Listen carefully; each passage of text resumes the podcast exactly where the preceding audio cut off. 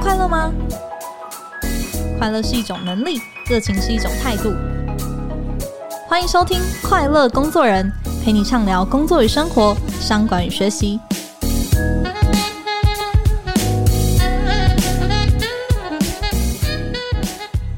大家好，我是 Cheers 快乐工作人的记者绍敏。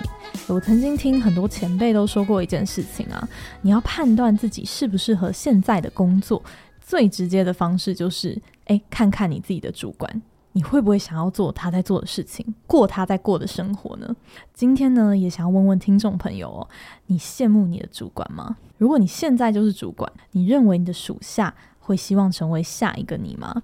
我们看到这个美国招聘网站 Career Builder 的调查哦，其实呢，只有三分之一的人回报想要担任管理职，那其中有五成是因为，诶，他们对现在的角色已经满足了。那有三十四趴的人表示，诶，我们不想要牺牲工作跟生活的平衡。也有十七趴的人认为啊，嗯，我并没有足够的管理知识哦。最近呢，有一本书，我觉得标题非常的打动人心，就叫做。至少努力当上主管一次吧。诶，为什么他会这么说呢？我们今天直接为各位邀请到了这本书的作者，也是一位呃在网络业鼎鼎大名的连续创业家。过去十五年来呢，他曾经创立了超过二十个不同的网络服务，其中呢也包含了大家很熟知的生活市集啊、松果购物等等。那他最新的身份是二手精品电商 Popcho 拍拍圈平台的创办人。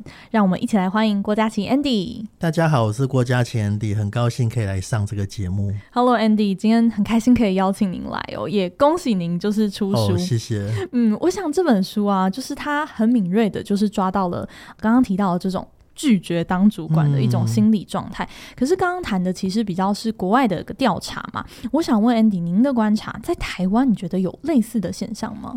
我觉得一开始出职场的时候，你多半会有这样的想法，就是你不知道会不会想当主管。可是，在台湾的社会，我觉得很确实的是，如果你到了一个年纪没有办法爬升上去啊，其实你会在职场上有些失落跟吃力哦。就是你会发现你的左边的人、右边的人都升上主管之后，你这时候可能会开始想说：“诶，我其实好像也应该要把握这样的机会。”但是如果你平常没有把握，其实会有点来不及。哦、，OK，所以也许一开始大家的那个在起跑点上观察主管的时候，都不是那么的羡慕，但是哎。诶时间到的时候，又发现，哎、欸，好像自己没有提前做准备，反而好像有一点焦虑感。我觉得，毕竟你在职场上会花很多的时间哦，那花大量的时间，但是你如果没有爬到主管职，其实你对整个公司的视野啊、掌握度其实没有这么高，嗯，那有点可惜啦。就是我自己的观察，你在主管职可以看到的风景，还是和基层会有很大的差异。嗯，可是你，嗯、呃，您观察延后这一种，就是。是一开始不想当那种阻碍的那种原因，大概会是什么？我觉得一开始你还是会想说，从学校然后到职场上，你会想追求生活跟工作的平衡。嗯，那或者你会觉得我自己可能不适合，所以会有很多的顾虑。那再加上会开始想说，哎，这是不是你要的生活？哦，但是其实我觉得最直接的方式是，你也许该去找当主管的人聊一聊，你会第一手的资讯去了解这是不是你想要的。OK，但万一那个你的直属主管就是真的生活跟工作的平衡就是一团糟，然后可能还在这个 新手那个状况，这可能就会让下面的人很却步了耶。对，但是我还是蛮鼓励大家去做这样的尝试哦。那其实会写这本书也是我自己在个人就是创业以后，其实回去想以前刚到职场的很多事情哦。嗯、我刚入职场的时候是去很大的公司，就是五万个人。哦、您在加州的湾区，在湾区的 Oracle 跟雅虎都是很大的公司。那在很大的公司，其实会发现主管哦，就是有好多好多层，就是我离 CEO 有七层这么遥远哦。其实会发现七层、啊、好吃惊，就是你要到什么时候才可以升到那个金字塔的顶端？对。那在自己在创业之后，再回去看当时的自己，会有很多的启发哦。那个启发就是，哎、欸，其实你如果要当主管，是有更好的捷径。那也会看到一些，哎、过去我其实也曾经没有这么想要当主管。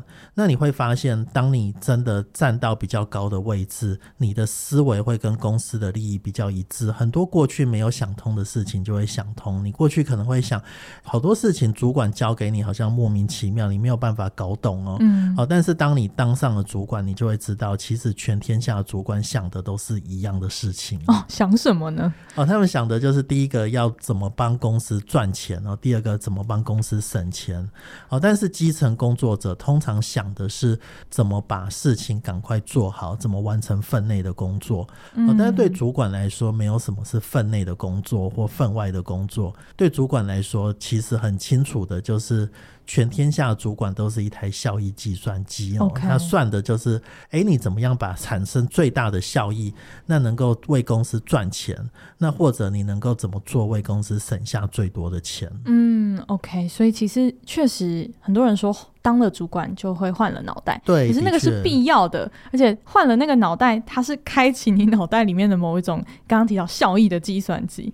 你如果不在那个位置上，你可能永远不会开发这个功能。对，这也是我觉得为什么每个人其实你该去尝试哦，因为那个这种学习并不是你在其他位置学得到的，你唯一学到的方法就是把自己放置在那个角色。嗯、那在那个角色下，你其实就会变得这样的思维。OK，嗯，我想问 Andy，因为你后来其实呃也并没有一直在主管的这个轨道上面，就是稳稳的这样慢慢的升，在湾区的这个大公司慢慢爬，虽然薪水可能也拿的不错。您后来就跳出来，不断的创业的这个过程。那您自己回想，就是因为当时呃，您在就是 Oracle 跟雅虎的时候，后来其实也是有担任主管职的，对不对？对，小小的基层，对。Okay 在做这样基层的主管的这个历练，对你来说，后来的创业或是对你的生涯来说，是有什么样子的帮助？我觉得还是蛮有帮助的，就是你会开始看到一些商业的思维哦，呃，就是以我自己是工程背景的来说，其实你在基层的工程师，你很难会想到分内工作以外的事情哦。但是当你当上了一个小主管之后，你必须要看的东西会变得非常不一样哦，就是你必须会要看到绩效，那你必须要看到。部署啊，做了哪些事情？那你要怎么管理他们？那这个对新手主管来说，我觉得都是一个很大的冲击，嗯、那也是一个很好的学习。嗯，后来这这件事情，您觉得也对您的创业是有帮助的？我觉得会，就是创业其实是非常贴近商业，那非常贴近使用者的。哦，那对于在创业来说啊，其实你在 run 一个组织的时候，刚开始也会。非常的手忙脚乱，就是我不知道怎么 run 这个组织，嗯、我不知道怎么带第一个人哦。但是过去的一些些经验其实是蛮有帮助的。OK，那其实很多人并不想要当主管的原因，嗯、第一个觉得自己没能力，第二个就是工作跟生活的平衡，这可能是一个两大主因。可是您选择了创业这一条路，在工作跟生活平衡的这一题来说，应该更加的挑战了吧？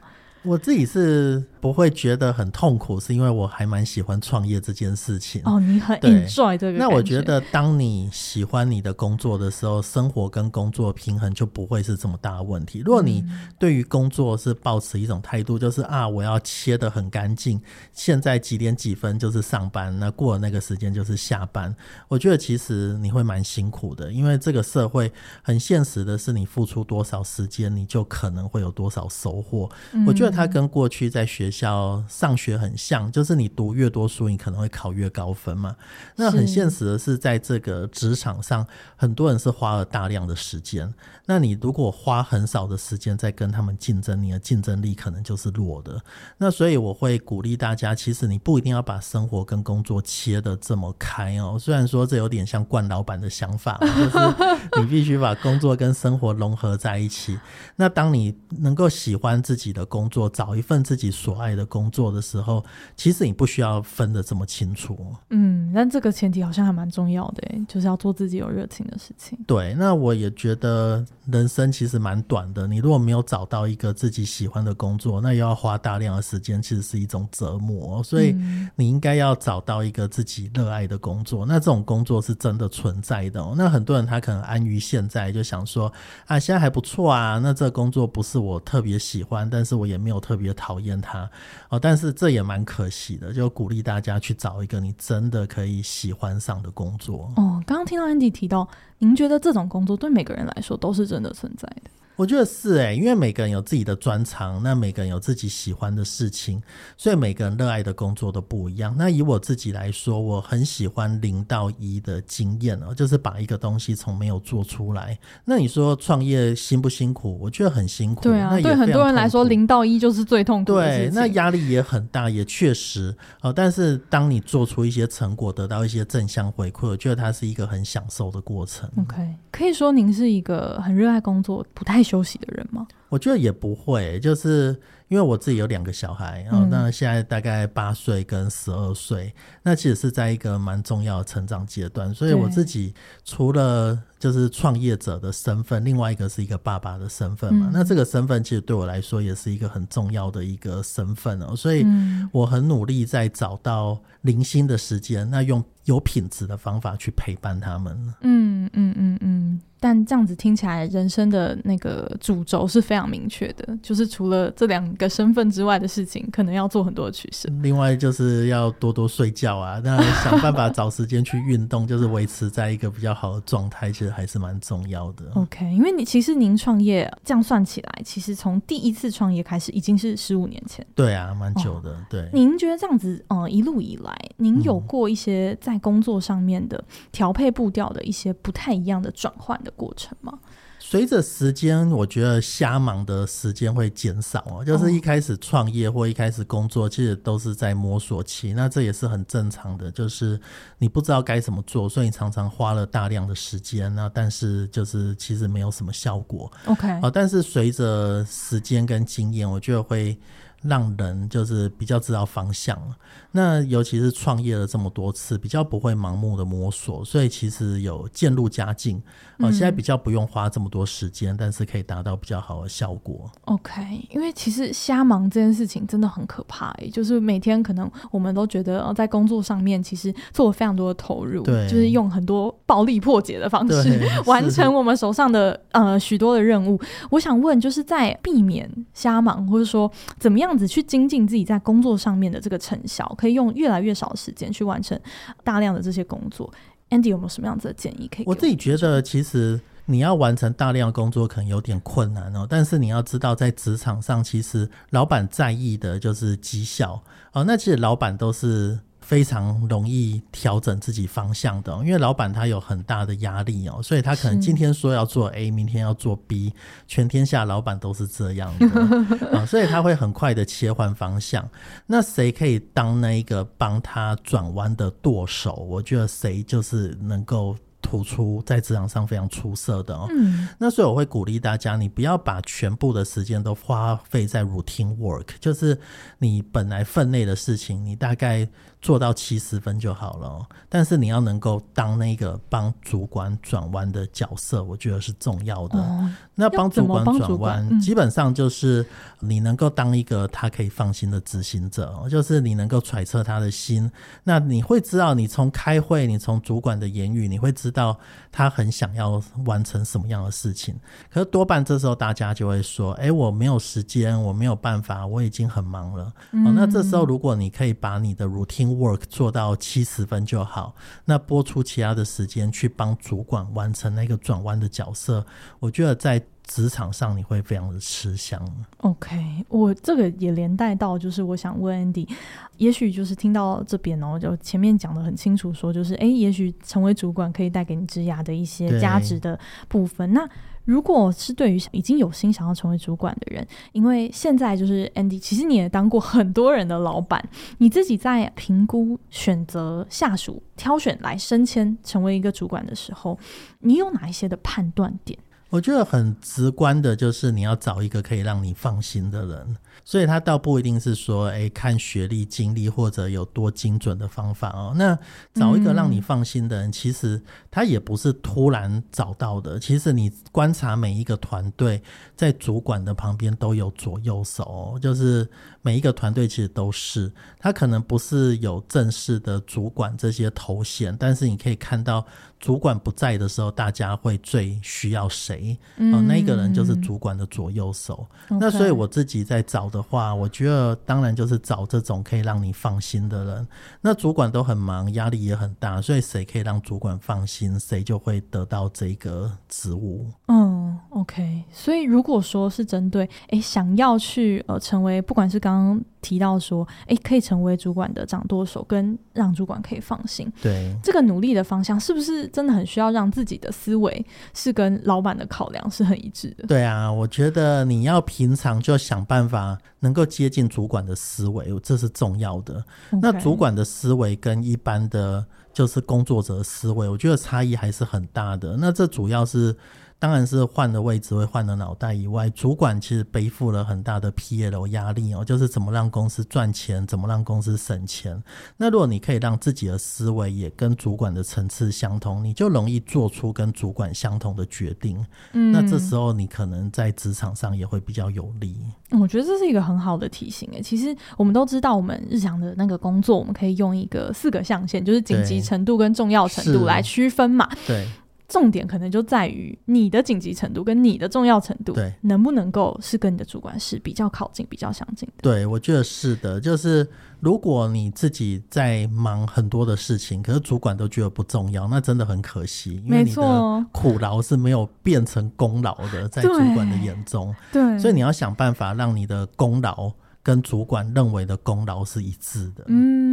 嗯，OK。不过这这个有时候就会变成说，假设我成为主管，我一直都是好像，诶，大老板说什么我就做什么，然后大老板在想什么，我就一直叫我的下属用大老板的思维去思考这件事情。诶，其实很容易，会不会也造成一种，诶，你就拍马屁啊，你就阿谀奉承啊，你都只听老板的话，你都不顾我们的想法，会不会也有这样子的一个危机？啊，我觉得如果老板说什么，你永远都是。觉得好棒棒，然后帮他拍手，你就是在拍马屁，对。对。那拍马屁的人，他可能在某些主管眼中看起来是 OK 的，但是他可能是在职场上不长久的。好，所以我觉得拍马屁跟向上管理的一个差别，就是你有没有尊重自己的专业。所谓的尊重自己专业，就是当老板提出了一件事情。你必须要有你的专业判断，这是对或是错，你要不要支持这件事情？如果你觉得这是错的，你应该要有办法反映给你的主管，那这个就是正确的向上管理。嗯啊，但是你要永远记得，你的主管负担的最后的成败责任哦，所以你必须要服从、尊重他的决定，并且当他的决定的执行者。嗯啊，但是呢，在他尚未做出最后的决定之前，你应该要勇于争取，就根据你自己的专业意见。提出不同的想法，那这可能在职场上比较能走得长久。嗯、OK，所以哦，对，确实他并不是完全是抛弃掉了自己的原本的一些判断。对，因为如果你永远都是。主管讲什么你就拍手，好棒棒啊！其实同事久了看到了也会觉得不舒服，其实也不服众，对不对？对，然后你自己可能也会觉得有点心虚哦，就是你毕竟还是有自己的专业，但是你舍弃了自己的专业，其实不太好啊。OK，因为其实刚刚谈到的这一块，就是说我要做什么事情，它会关联到绩效。可是成为呃一个好的主管，他不止绩效，他还有团队，还有你下面的人。对。对那当然就是我觉得向上管理重要，那向下管理也很重要。那另外横向管理也都是很重要的。所以你在职涯上其实要顾的东西还蛮多的。也太多了吧？这样子听完刚刚讲完，还是觉得当主管是很值得的历练吗？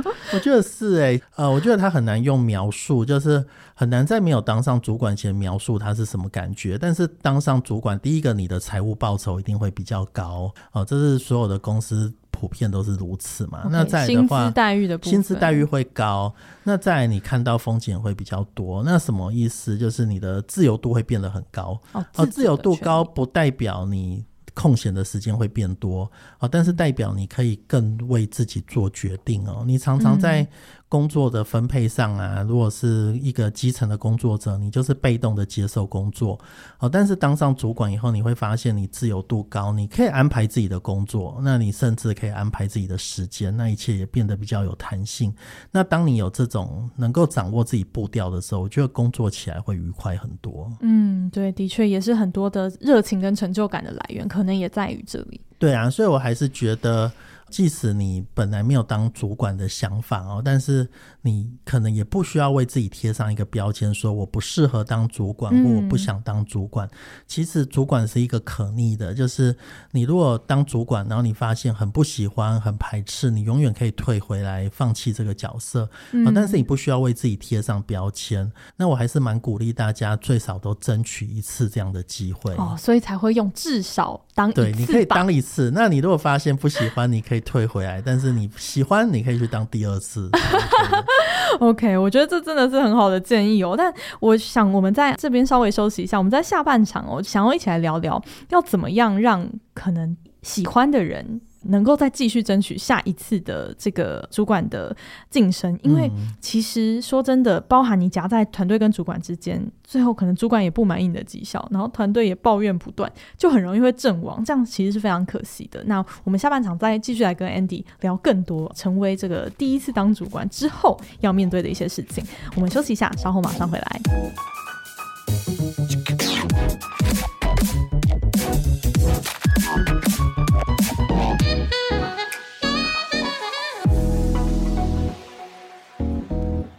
欢迎回来。呃，接下来我们想要来为主管们收听这一节主管们来稍微补补血哦，因为其实主管，嗯，尤其是初阶的主管，很常面对到一个状态，就是觉得啊，自己就是夹心饼干，就是说。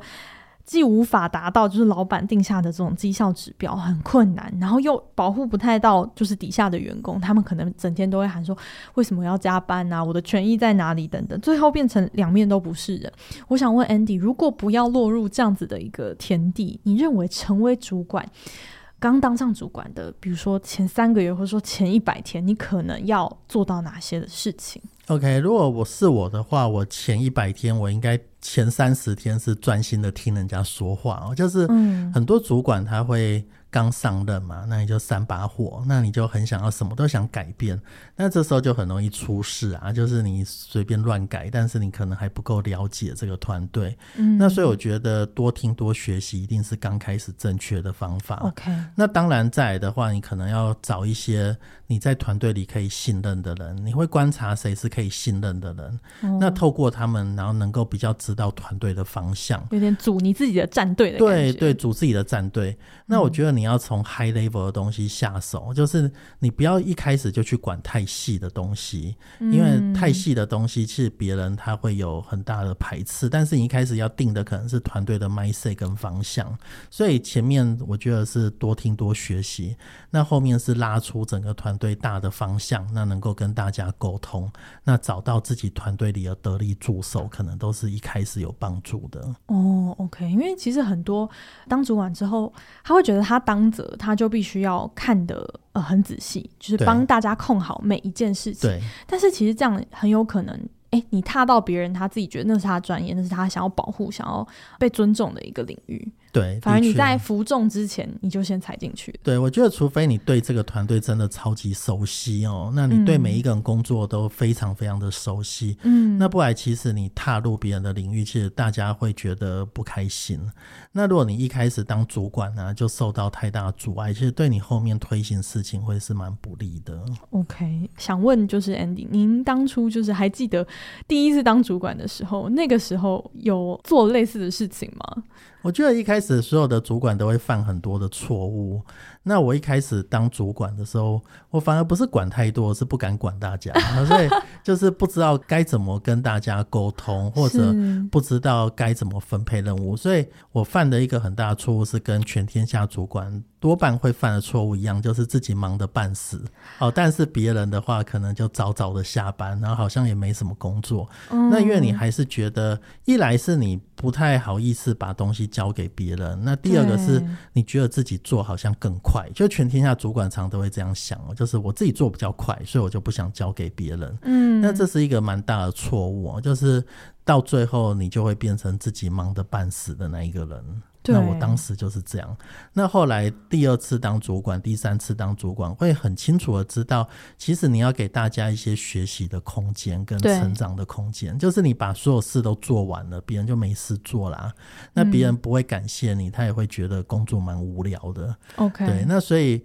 会知道你必须要把那个界限划清楚哦，那并不是所有的事情最快做完就最好，而其实你要留一些给大家成长学习的机会。嗯，其实交派任务的这个过程也是在帮助对方去探索跟学习。是的，嗯，其实您刚刚提到说，就是呃第一次其实会犯这种亲力亲为的这个错误嘛。嗯，但我自己观察身边的一些，就是可能真的是新手主管，他们不敢做这件事情，是因为他们可能从同才被升上去，有些人是可能速度比较快，或者有些人是他呃可能原本都是蛮平辈的，他升上去之后就会觉得哎、欸、卡卡的，就是哎、欸、好像要指挥别人的时候，甚至真的遇到不好的同事，可能会挑战你说，哎、欸、你现在是怎样？就是你你 觉得你自己现在真的就怎么样了吗？即便他在职权上面的确是比较高，但是可能在心态上，同事也还没有真的是完全的这个转过来。对。我觉得这是就是所有的主管蛮辛苦的一点哦，就是不管空降主管你有他的难处，那这种内生的主管也有他的难处哦。就是尤其当你同才的关系变下属的关系，嗯，那我觉得很多人会觉得蛮失落的。就是哎，以前我跟这个人很好，那我当上主管他就变得跟我很不好啊。但是这是一个常态，我觉得他是很难避免的。就是主管跟部署的关系啊，他必然会发生一些改变，那这可能是要可以接受的，嗯，但这个过程当中，其实，嗯，Andy 刚刚给的这个建议，我觉得很不错，就是你在前期其实要做更多的是去倾听这件事情。对，我觉得它是蛮重要的哦，就是你到一个地方，你必须要先想办法，先用最快的速度了解。尤其是每一个主管到一个新地方，都有一个甜蜜期啊，就是可能前三个月大家是容许你学习，能够容错的，嗯，哦，但是当你如果过了三年还在学习，然后还在犯错，那可能就太久了。所以你在很早期的前三个月容错期，其实是蛮宝贵的，你可以吸收知识，嗯，那你。可以努力的了解，其实大家并不会怪你哦。那学习本来就是一个主管的常态。OK，但你要让你的那个学习曲线是有要快一点，对，没错。哇，三个月这个甜蜜期真的是要把握住，不然很有可能被认定不适任。对啊，所以其实。压力也是蛮大的。OK OK，但其实从倾听，然后跟可能可以不用一次就是让所有的团队都对你很服气，但是你可以在里面先找到诶几个，也许你是可以特别信任，跟借由他们一起去帮助整个团队调整，就是团队作战的这种新的模式跟 mindset。对，然后我觉得你在初期找到一些点，然后能够做一些事情，有一些正向的反馈也不错。哦，就是例如说，你一开始你可能。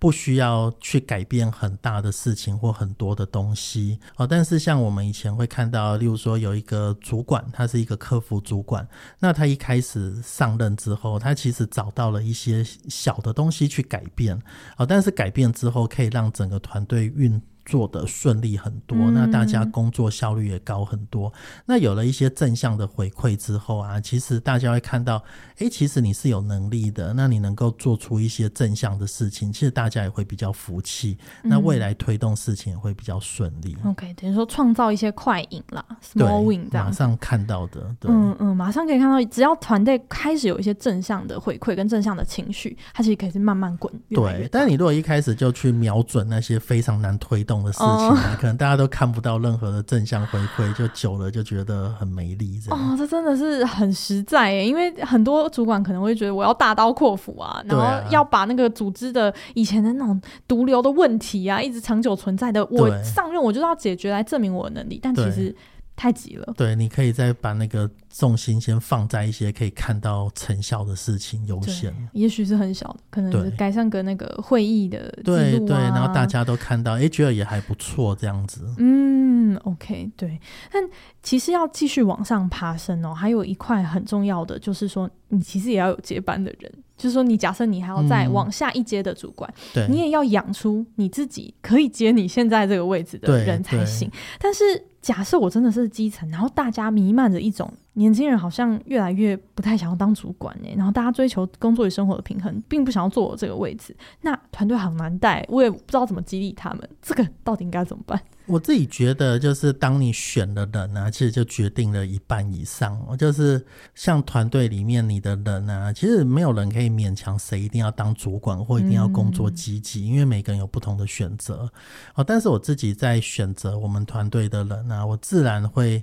找到一些他有热情，对工作有热情，他不完全是把它当做一个责任哦，然后来上班朝九晚五这样，哦，就是我必须要找到对工作有热情的人。嗯，那另外我也会确定我的团队里面有左右手跟未来可以接班的人哦。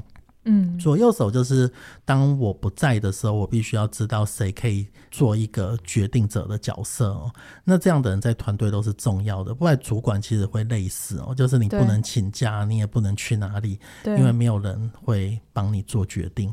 哦，但是我觉得主管他必须在招募人才的时候，他其实就确保团队的组成里面有这样的人。哇，选对的人真的很重要。对啊，因为选错的人，其实你没有办法改变谁哦，就是个性其实是注定的。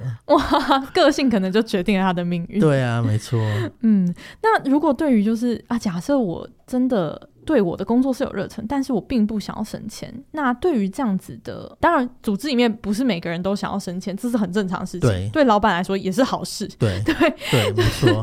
你只要关注在比较少数要培育成接班人的，不会哎，大家好像一定要帮大家找到位置来做。对，但是这样子应该要怎么样子去激励这些不是用升迁这个方式去发展他们的人呢？自己在观察的话，我觉得大家要的也不一定是升迁哦，大家要的其实在职场上更多的舞台跟机会。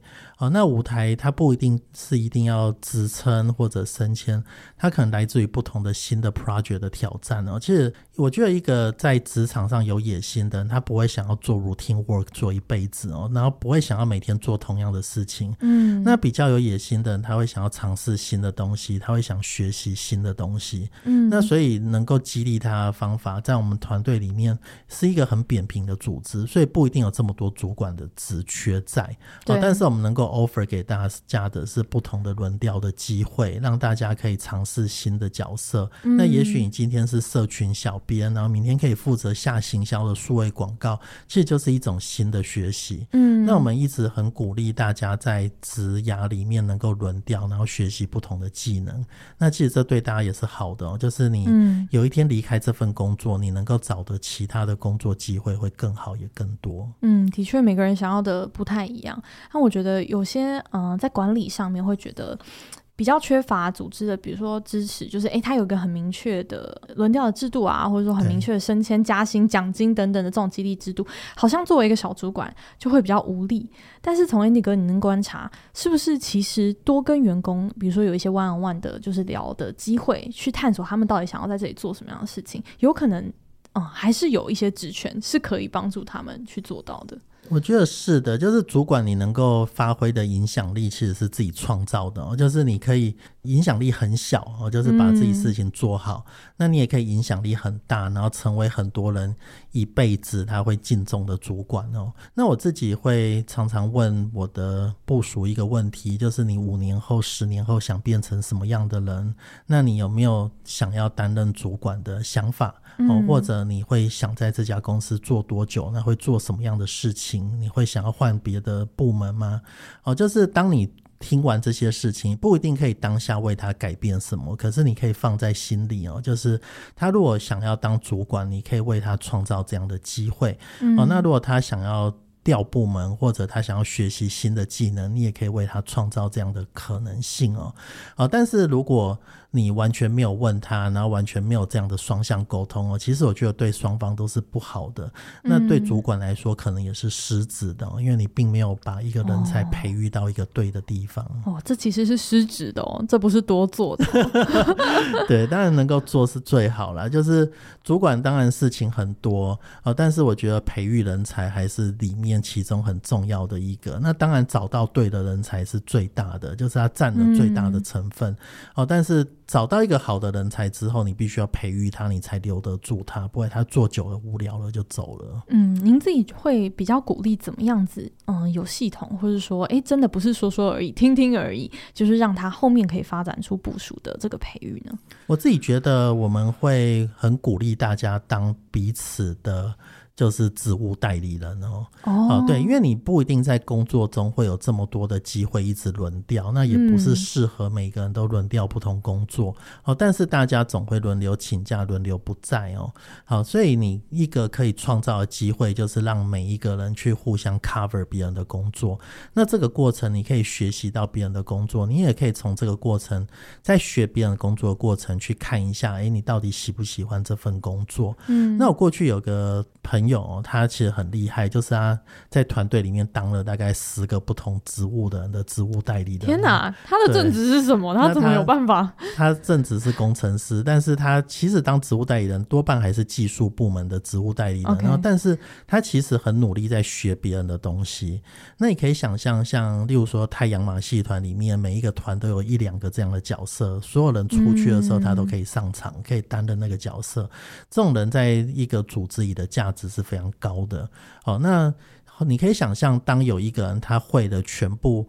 其他组员的职务内容的时候，那当主管出去的时候，我的那个朋友很自然的就变成了主管，因为他对所有的职务都非常的熟悉。嗯，OK，但这个真的要挑对人才有可能做到这样诶，就是他必须要是比较开放一点的心，然后对于学习新的事物可能是有热忱的。对，因为很多人会觉得哦，好烦哦，就是别人请假，然后害我事情做不完。但是他的心态就不是这样，哦、他的心态是这是一个最好的学习机会。嗯，这也是一个转念。假设你是啊、呃、有想要成为主管的人的话，其实。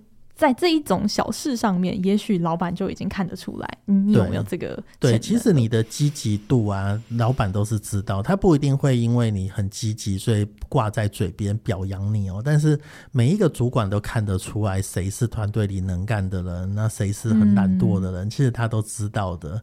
对，嗯、所以如果你能够多多争取这样的机会，其实大家都是看在眼里的。OK，我想今天谈了很多，就是呃，为什么要成为主管，或者成为主管。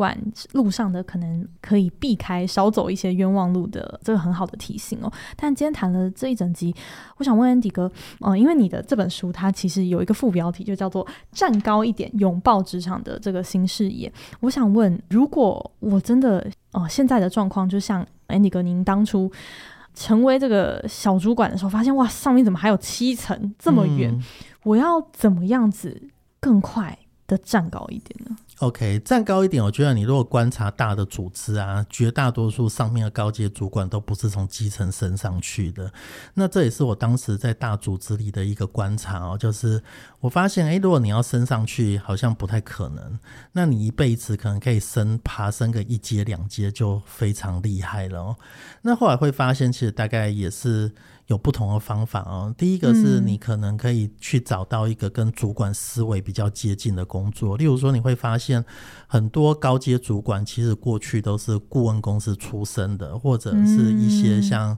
公司的特助啊出身的，对，那为什么会是这样？因为这些工作他们离主管的思维很接近，不一定是这些工作有什么了不起啊，但是他离主管的思维很近，他其实虽然还没有换到那个位置，可是他可能已经换到那个脑袋哦。嗯，所以你如果可以找到一些接近这样工作思维的角色是好的，那如果真的没办法的话，你也应该在日常的工作中努力观察你的老板怎么做、怎么想，那努力让你自己的思维跟他是比较接近的。嗯，嗯，那第二个方法当然是加入新创公司哦。新创公司，如果你最后公司起来变大了，你自然就被抬升上去哦，因为都很扁平。对，很扁平。但是你公司可能从十个人变一百个人，变一千个人的时候，你自然就被推上去，就变成高阶主管。嗯。这是非常自然的。OK，那第三个可能就是自己创业哦。那自己创业的话，虽然那个金字塔很小，只有你一个人，但是你就是站在金字塔的顶端哦。那当然，公司变大了，你自然也是被推上去。